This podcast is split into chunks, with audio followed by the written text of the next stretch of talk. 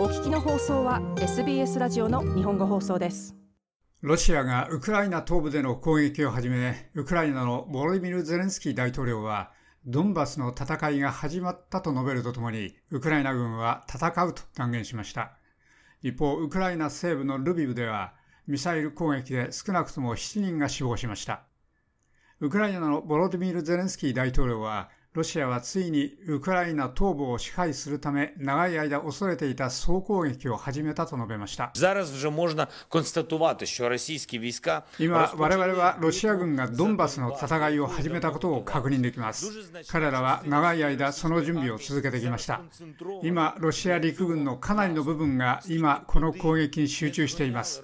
たとえどれだけ多くのロシア軍がそこに集められても我々は戦うつもりです。我々は自分たちを守るつもりです。毎日守るつもりです。我々はウクライナのものは何も諦めません。我々は外国のものは何も必要としていません。ゼレンスキー大統領でした。ルビブの近くでは、ウクライナ陸軍の補給センターがロシア軍の空爆を受け、少なくとも7人が死亡しました。ロシア国防省のスポークスマン、イゴール・コナシェンコフ少将は、その空爆で外国が供給したウクライナの兵器の多数を破壊したと述べました。4月18日の朝、ロシア航空宇宙軍の高精度空中発射ミサイルがルビブ地域のウクライナ軍補給司令部の第124連合広報補給センターに命中しました。補給センターはこれまでの6日間にアメリカとヨーロッパ諸国からウクライナへ送られそこに置かれた外国の兵器の大量の貨物とともに破壊されました。また、大型の弾薬庫も破壊されました。コナシェンコフ少将でした。ロシアは西側の兵器のウクライナへの流れが増加していることに強い不満を持ち、ロシアのメディアの一部は、その供給は彼らの政府との戦いに西側が直接関与しているに等しいと言っています。ルビブのマクシム・コジチスキー知事は攻撃されたのは民間のガソリンスタンドだと述べました。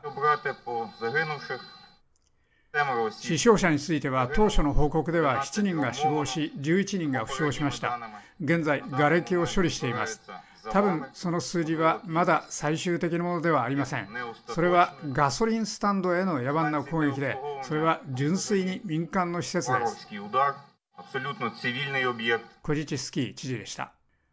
ロシアはキーウの吸収が失敗した後、ここ数週間はドンバスの占領が戦争の主な目的になると宣言しました。ウクライナ国防省のスポークスマン、オレクサンダー・モツジャニック大佐は、その地方を最も激しい戦闘が行われている地方に挙げ、ウクライナの最新の軍事状況を明らかにしました。占領軍はドネツクとルハンスク地方の領土を完全に支配し、占領したクリミア自治共和国との陸上の回廊の安定を確保するために、ウクライナ東部での攻撃の用意をしています。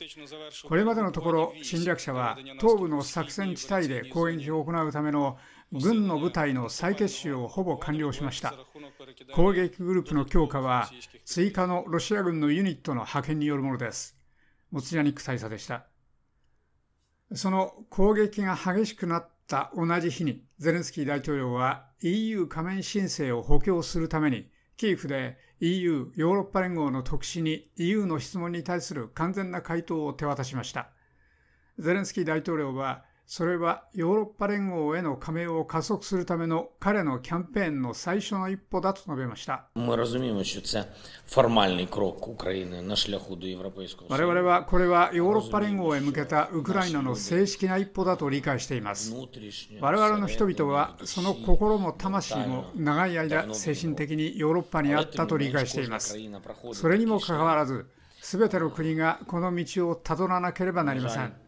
残念ながら我々はこういう悲劇的な期間中にそれを経験しています。ヨーロッパ人のメンタリティーを持つ多くの人々がこの道で命を落としています。ゼレンスキー大統領でした。4月の初めにヨーロッパ委員会のウルスラ・フォンデアライエン委員長がこの戦争が始まって以来初めてキーフを訪れた際にこの質問書をゼレンスキー大統領に届けました。その時彼女はウクライナを候補国として検討するかどうかの決定は数週間以内に出るかもしれないと述べました。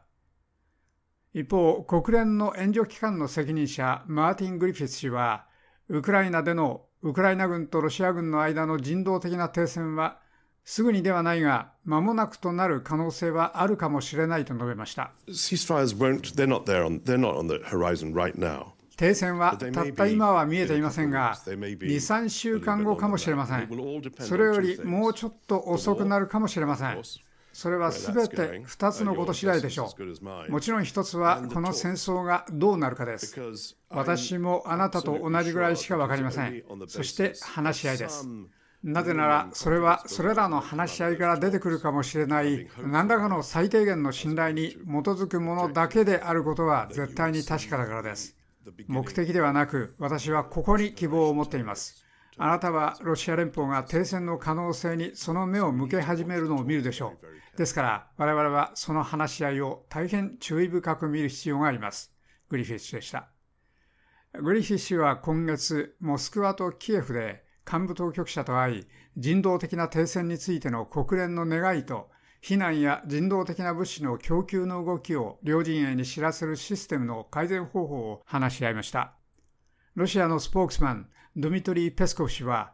彼らは合意した点に関して一貫しておらず、しばしば見解を変えると述べて、進展がほとんどないのをウクライナ側のせいにしています。もちろん交渉プロセスの枠内で専門家レベルのコンタクトは続いています。私はまたその大統領の言葉を思い出してもらいたいとも思います。残念ながらウクライナ側は合意した点に関してあまり一貫性を見せておらず、しばしば見解を変えています。もちろん交渉プロセスの動きには大いに不満です。軍事作戦は続いています。ペスコフ氏でした。